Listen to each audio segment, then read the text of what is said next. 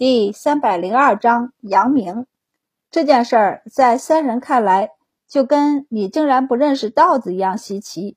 冯东平在三人稀奇的目光下赌了一口气，说不出话来。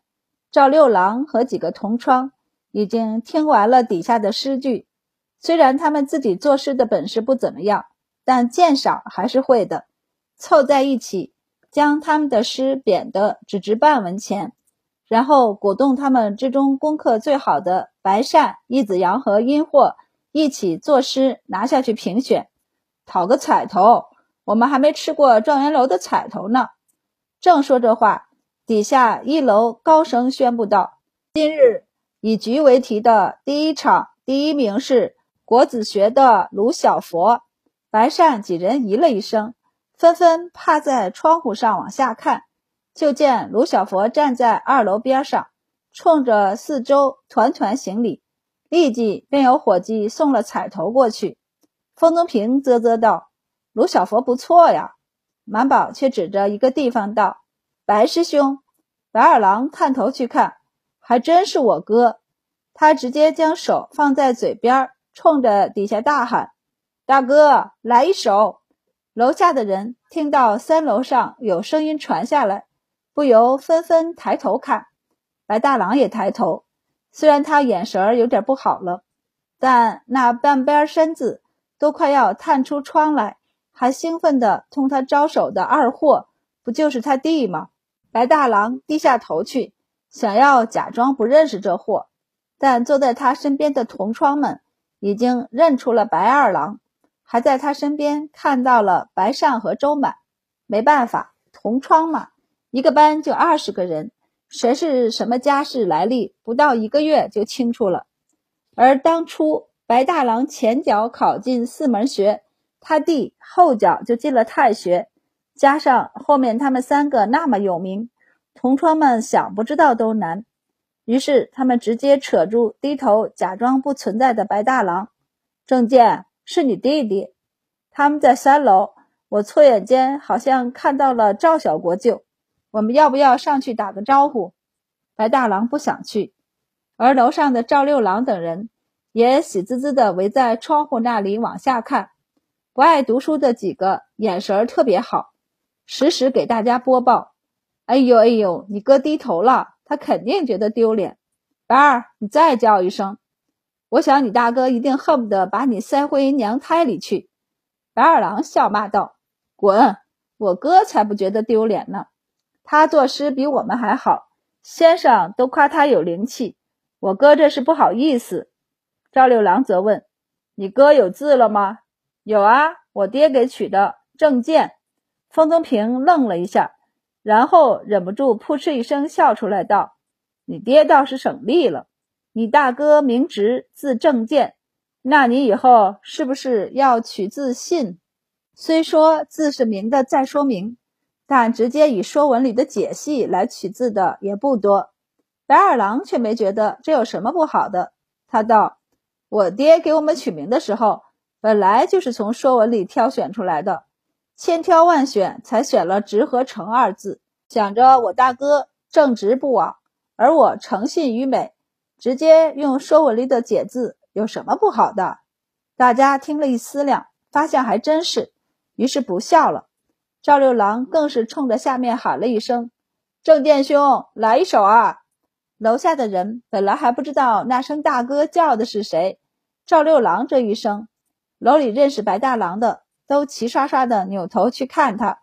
白大郎无语，他一脸无奈的起身，先与众人行了一礼后，才道：“家中小弟顽皮，扰了大家的雅兴。”坐在上面的评委一共是八个。其中有五个是国子监的先生，他们知道白直是他们国子监的学生，因此很宽和，笑道：“中秋嘛，热闹一番是自然的。既然大家都叫你做，不如你就做一首上来，不管好不好，凑凑兴罢了。”白直恭敬地应下，盯着才放出来的题目看了一会儿，才转身提笔写下一首诗。当下有伙计将诗稿送上去，便有评委当场读出给大家品评。不少人暗自点头，觉得白直做的不错。一个评委道：“诸位也开始吧，这一轮状元楼给的彩头是一壶状元红。”大家一听，纷纷动笔。最后大家一评，发现还是白大郎的略胜一筹，于是彩头就被他拿去了。白大郎还没怎么的，三楼的人已经闹哄起来，好似是他们得了彩头一样。赵六郎才喝了一杯状元红，此时有点意犹未尽，干脆把你大哥请上来，我们分一分他的彩头。大家觉得这个主意好。于是推着白二郎去请人，白善忍不住看了赵六郎一眼，和满宝对视一眼后，干脆上前搭住他和白二的肩膀往下带，走，我们一起下去。三人就一同下楼去，下了几阶楼梯，白善才停下脚步，似笑非笑地看着赵六郎，问道：“说吧，想让我们干什么？”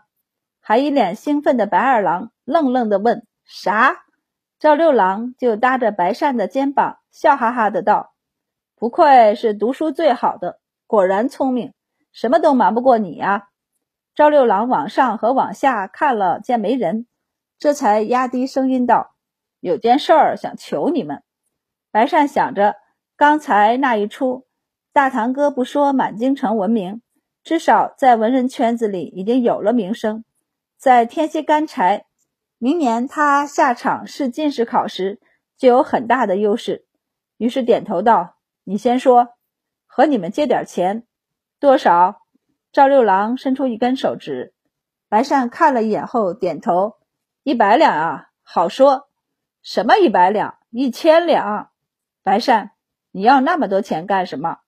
白二郎也回过神来，插嘴道：“不是，叫我大哥上楼，跟借钱有什么关系？”白善道：“你先老实待着。”然后扭头问赵六郎：“你得说明了，不然你去为非作歹，回头查到钱来自于我们，我们也脱不了干系。而且一千两，你还得起吗？你小看了我不是？我现在是还不起，但过两年我出了崇文馆要谋官了，我爹不得给我分些资产，到时候就还得起了。就是。”这一千两，你们不能收我利息。你们要是答应，我不仅把你们大哥和同窗带到三楼来逛一圈，明日我还能带他去襄阳公主的赏花会，如何？白善异动。襄阳公主下嫁给太后的侄子，六月时因为太后病重，他就回京来了。公主们都爱办个文会、诗会、赏花会什么的，很多文人。争破了脑袋想参加，不过白善还是坚持问道：“你为什么要这么多钱？”赵六郎便嘿嘿一笑道：“告诉你们也无妨。今年中秋有江南石灵来京献艺，我想见一见他们。”白二郎惊道：“你嫖妓？”赵六郎就捂住他的嘴巴道：“闭嘴吧你！那叫嫖吗？我那叫欣赏。而且江南石灵是来献艺的。”卖艺不卖身，知道不知道？白善道：“这也太贵了吧！见一面就要一千两。”赵六郎就瞥了他一眼，道：“你想什么呢？又不是一个一千两，我那是多准备点，有备无患。而且你要是喜欢，你不得赏些金银首饰给人家？”白善道：“赵兄，你可是有嫂夫人的人，没事儿，我回头带上他一起。”白善和白二郎无语。赵六郎小声道：“你们到底答不答应？总站在这台阶上也不像样啊！”白善在心里算了一下，然后道：“一千两我们凑一凑，倒也不难拿出来。但赵兄，你可得想清楚了，这可是一百万钱呢。”本不觉得一千两有多少，只是实在不凑手的赵六郎一听白善换算成钱，竟然也跟着心疼一下，但也就一下。而且就跟蚂蚁咬了一下似的，他大方的挥手道：“也就我爹半匹马的钱。”白善听他如此豪气，便点头道：“行吧，不过你得给我们写借条，我不要你的利息，但你也得答应两年内还我。”赵六郎笑眯眯的点头道：“简单，简单。”于是三人勾肩搭背的笑眯眯的下楼。白大郎得了一壶状元红。伙计才送上来，他正打算给几个要好的朋友及同窗倒酒同乐呢，才持起酒壶，就看到他那傻弟弟乐呵呵的从楼上下来，拉着他就要讨酒喝。大哥，我们上三楼喝去。赵六郎也笑嘻嘻的道：“郑健兄，这壶酒可有我们的功劳在，要不是我们撺掇，你必不作诗，所以你得分我们一杯。”白大郎笑着就要伙计给他们上新的酒杯，给他们倒酒。赵六郎却拦住：“在下面喝没意思，我们上去喝。几位学弟一起。”大家仔细一想。赵六郎现在虽是白善、白成的同窗，但论进国子监的时间却比他们早，所以还真是他们的学兄。于是大家应下，簇拥着白大郎一起上三楼。这里的动静自然不少人都看在眼里。上到二楼，还碰到了不少国子学的同学，大家简单的打了一个招呼，便直接上三楼。等他们不见了身影。便有人压低声音，小声议论道：“白正健，以前没怎么听见过呀。倒是刚才从三楼下来的，一个是赵小国舅，一个好似白善。白善，陇州的白善，不错，就那个御前告了一周王，为父报仇的白善。他现在是太子伴读。我上次还在书铺里看到他在国子学里的卷子和文章呢，倒是有些风骨。”那就是了。听说他家很早以前就去绵州投奔了一个族叔，此人应该是他大堂兄。他不是还有个师弟叫白成吗？估计就是刚才那个叫大哥的。刚才白正健做的诗也不差呀。一门三兄弟，倒也是佳话。不知道他名是何字？有知道的插嘴道：“单名一个直字。”有人略一思索，便道。见之审必能矫其网，正见也。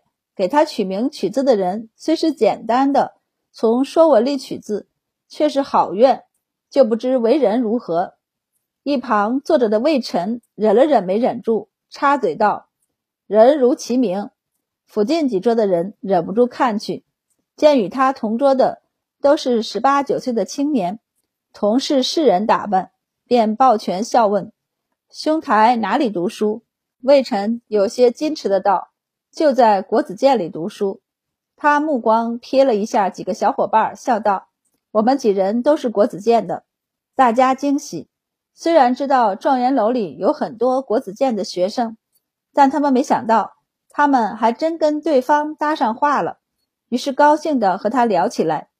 魏晨话本来就不少，他对白直不熟，但他对白成和白善熟啊。而且朋友的兄弟，那往好了那边夸总是没错的。于是他把白直夸成文采出众、孝顺有替、正直善良，反正能用上的好词儿都给他砸他身上了。别说一旁的季浩，便是魏婷几个都尴尬的不行。在他和人交换姓名和帖子后，找了个借口，先把人拖到后院茅房处。你夸人也不要夸的这么夸张吧。你不是就见过一次白直吗？人以类聚，白直和白善、周满他们为伴，还能是坏人？魏廷道：“你刚才怎么不上前去和他们打招呼？”魏晨不在意的挥手道：“没见他们忙吗？还和小国舅在一起。我们这时候上去多不好，回头有空了再上门去拜访。”魏廷道：“季浩说，他们自进宫以后。”就很少和国子监的同窗来往了，更别说我们这些府学的同窗了。那是因为季浩和他们关系不好，我跟他们关系却好得很。而且他们也不是嫌贫爱富之人，难道他们会因为发达了就不认旧时友了吗？你想的也太多了。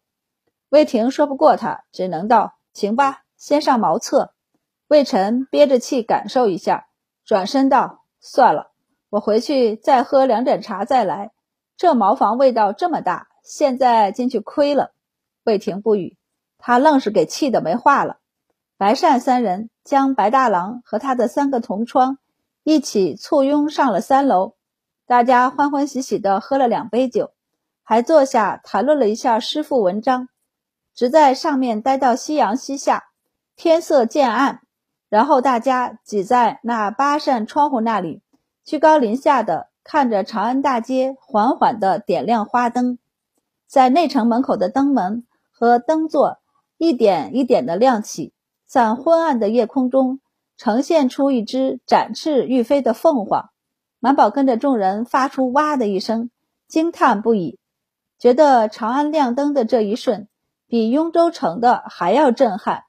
满宝眼睛亮晶晶的看着半空中的那只火凤凰，伸手指道：“看，他的两只眼睛是红色的，其他的全是黄色和其他颜色。”白善连连点头，不仅形似，神也似，连赵六郎都感叹道：“工部弄得比去年好多了。”第三百零二章阳明这件事儿，在三人看来。就跟你竟然不认识稻子一样稀奇。冯宗平在三人稀奇的目光下赌了一口气，说不出话来。赵六郎和几个同窗已经听完了底下的诗句，虽然他们自己作诗的本事不怎么样，但鉴赏还是会的。凑在一起，将他们的诗贬得只值半文钱，然后鼓动他们之中功课最好的白善、易子阳和殷霍。一起作诗拿下去评选，讨个彩头。我们还没吃过状元楼的彩头呢。正说着话，底下一楼高声宣布道：“今日以局为题的第一场第一名是国子学的卢小佛。”白善几人咦了一声，纷纷趴在窗户上往下看，就见卢小佛站在二楼边上，冲着四周团团行礼。立即便有伙计送了彩头过去。风宗平啧啧道：“卢小佛不错呀。”满宝却指着一个地方道：“白师兄。”白二郎探头去看，还真是我哥。他直接将手放在嘴边，冲着底下大喊：“大哥，来一首！”楼下的人听到三楼上有声音传下来，不由纷纷抬头看。白大郎也抬头。虽然他眼神儿有点不好了，但那半边身子都快要探出窗来，还兴奋地同他招手的二货，不就是他弟吗？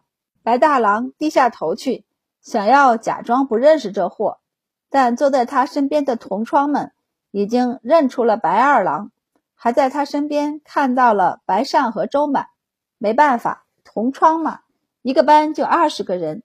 谁是什么家世来历，不到一个月就清楚了。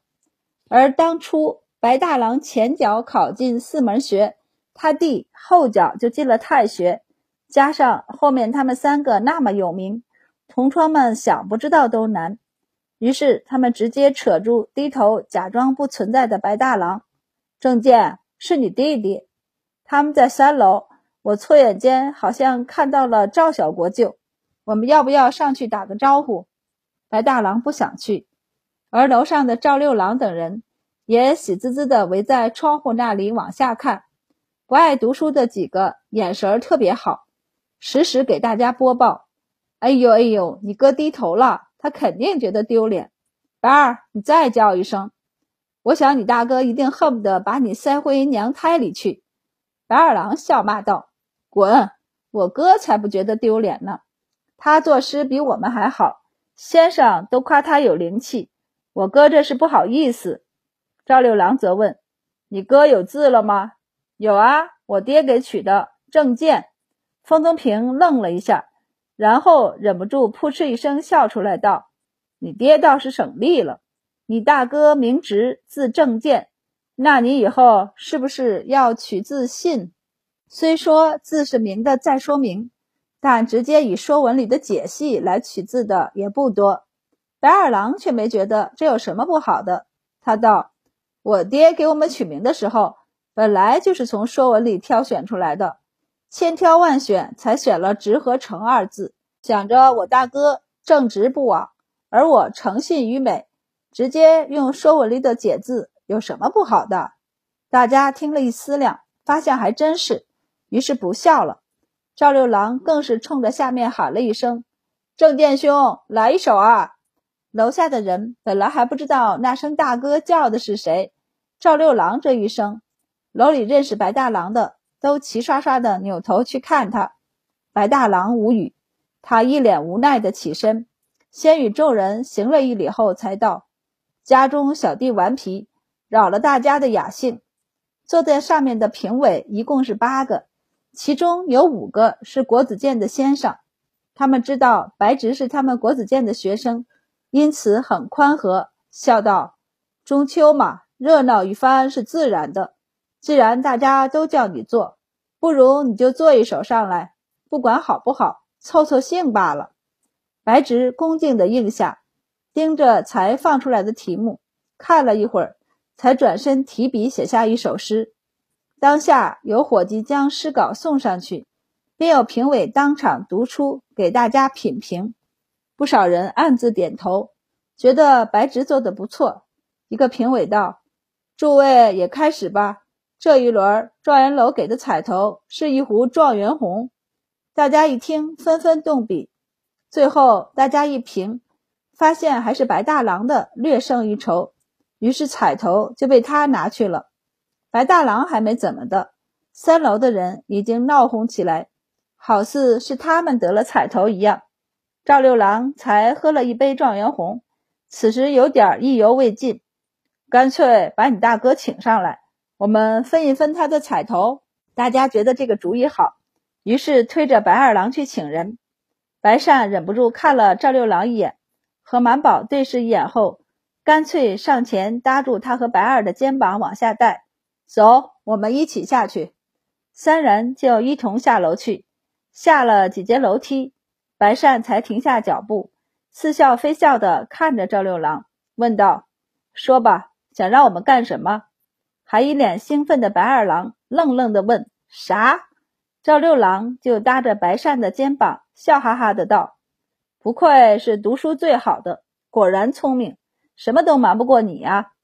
赵六郎往上和往下看了，见没人，这才压低声音道：“有件事儿想求你们。”白善想着，刚才那一出，大堂哥不说满京城闻名，至少在文人圈子里已经有了名声，在天蝎干柴，明年他下场试进士考时就有很大的优势。于是点头道：“你先说，和你们借点钱。”多少？赵六郎伸出一根手指，白善看了一眼后点头：“一百两啊，好说。什么一百两？一千两。”白善，你要那么多钱干什么？白二郎也回过神来，插嘴道：“不是，叫我大哥上楼，跟借钱有什么关系？”白善道：“你先老实待着。”然后扭头问赵六郎：“你得说明了，不然你去为非作歹。”回头查到钱来自于我们，我们也脱不了干系。而且一千两你还得起吗？你小看了我不是？我现在是还不起，但过两年我出了崇文馆要谋官了，我爹不得给我分些资产，到时候就还得起了。就是这一千两，你们不能收我利息。你们要是答应，我不仅把你们大哥和同窗带到三楼来逛一圈。明日我还能带他去襄阳公主的赏花会，如何？白善异动。襄阳公主下嫁给太后的侄子，六月时因为太后病重，他就回京来了。公主们都爱办个文会、诗会、赏花会什么的，很多文人争破了脑袋想参加。不过白善还是坚持问道：“你为什么要这么多钱？”赵六郎便嘿嘿一笑道：“告诉你们也无妨。”今年中秋有江南石伶来京献艺，我想见一见他们。白二郎惊道：“你嫖妓？”赵六郎就捂住他的嘴巴道：“闭嘴吧你！那叫嫖吗？我那叫欣赏。而且江南石伶是来献艺的，卖艺不卖身，知道不知道？”白善道：“这也太贵了吧！见一面就要一千两。”赵六郎就瞥了他一眼道：“你想什么呢？又不是一个一千两。”我那是多准备点有备无患，而且你要是喜欢，你不得赏些金银首饰给人家？白善道：“赵兄，你可是有嫂夫人的人，没事儿，我回头带上她一起。”白善和白二郎无语。赵六郎小声道：“你们到底答不答应？总站在这台阶上也不像样啊。白善在心里算了一下，然后道：“一千两我们凑一凑，倒也不难拿出来。但赵兄，你可得想清楚了，这可是一百万钱呢。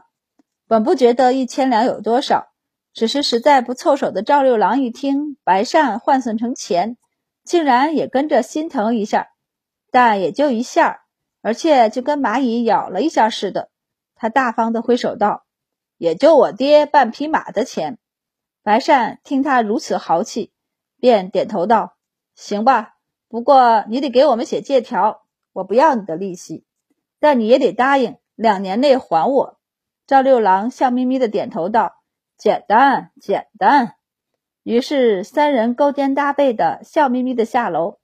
白大郎得了一壶状元红。伙计才送上来，他正打算给几个要好的朋友及同窗倒酒同乐呢，才执起酒壶，就看到他那傻弟弟乐呵呵的从楼上下来，拉着他就要讨酒喝。大哥，我们上三楼喝去。赵六郎也笑嘻嘻的道：“郑健兄，这壶酒可有我们的功劳在，要不是我们撺掇，你必不作诗，所以你得分我们一杯。”白大郎笑着就要伙计给他们上新的酒杯，给他们倒酒。赵六郎却拦住：“在下面喝没意思，我们上去喝。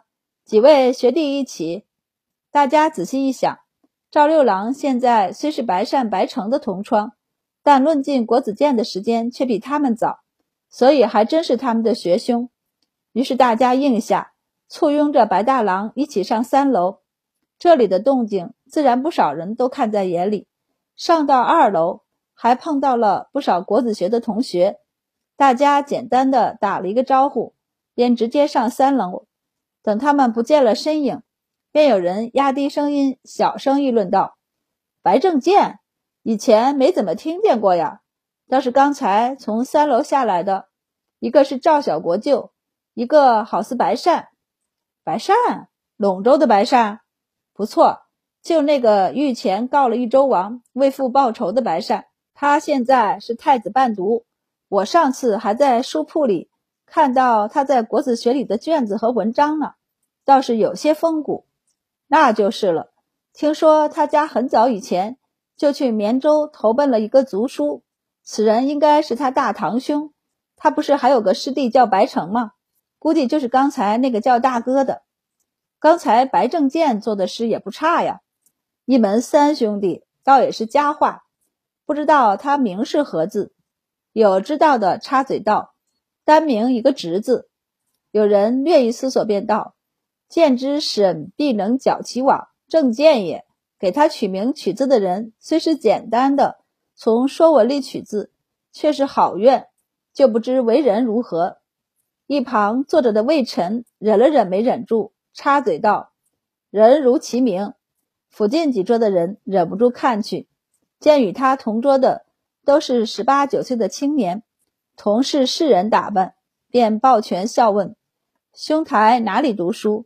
魏晨有些矜持的道：“就在国子监里读书。”他目光瞥了一下几个小伙伴，笑道：“我们几人都是国子监的。”大家惊喜，虽然知道状元楼里有很多国子监的学生，但他们没想到。他们还真跟对方搭上话了，于是高兴地和他聊起来。魏晨话本来就不少，他对白直不熟，但他对白成和白善熟啊，而且朋友的兄弟，那往好了那边夸总是没错的。于是他把白直夸成文采出众、孝顺有悌、正直善良，反正能用上的好词儿都给他砸他身上了。别说一旁的季浩。便是魏婷几个都尴尬的不行，在他和人交换姓名和帖子后，找了个借口，先把人拖到后院茅房处。你夸人也不要夸的这么夸张吧？你不是就见过一次白直吗？人以类聚，白直和白善、周满他们为伴，还能是坏人？魏婷道：“你刚才怎么不上前去和他们打招呼？”魏晨不在意的挥手道：“没见他们忙吗？”还和小国舅在一起，我们这时候上去多不好。回头有空了再上门去拜访。魏廷道，季浩说他们自进宫以后就很少和国子监的同窗来往了，更别说我们这些府学的同窗了。那是因为季浩和他们关系不好，我跟他们关系却好得很，而且他们也不是嫌贫爱富之人。难道他们会因为发达了就不认旧时有了吗？你想的也太多了。魏婷说不过他，只能道：“行吧，先上茅厕。”魏晨憋着气感受一下，转身道：“算了，我回去再喝两盏茶再来。